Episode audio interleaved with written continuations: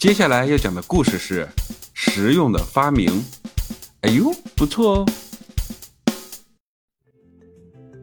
老爸和儿子买了一只小狗回家，父子俩准备把它慢慢养大，也算是生活中多了一个陪伴。老爸和儿子打算给这只小狗取个名字。儿子说：“就叫它站住吧，因为这只狗总是爱跑来跑去。”老爸答应了。到了晚上，老爸和儿子去公园散步，顺便也可以遛狗。老爸牵着狗，没走几步远，老爸感觉到狗绳一紧，老爸一下子站住了，转头要看看原因，发现站住正在树下抬起右脚撒尿。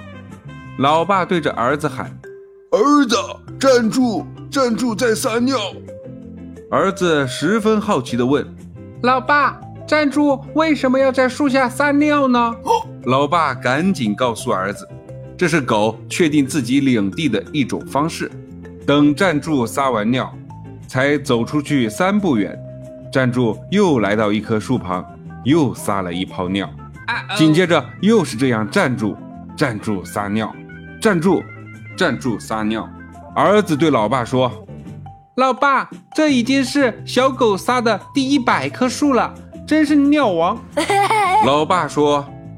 前面没有树了，儿子，走，不用再站住等站住了。OK，还没走出去五步，老爸又感到狗绳拉不动了，回头一看，一个电线杆下站住又撒了一泡尿。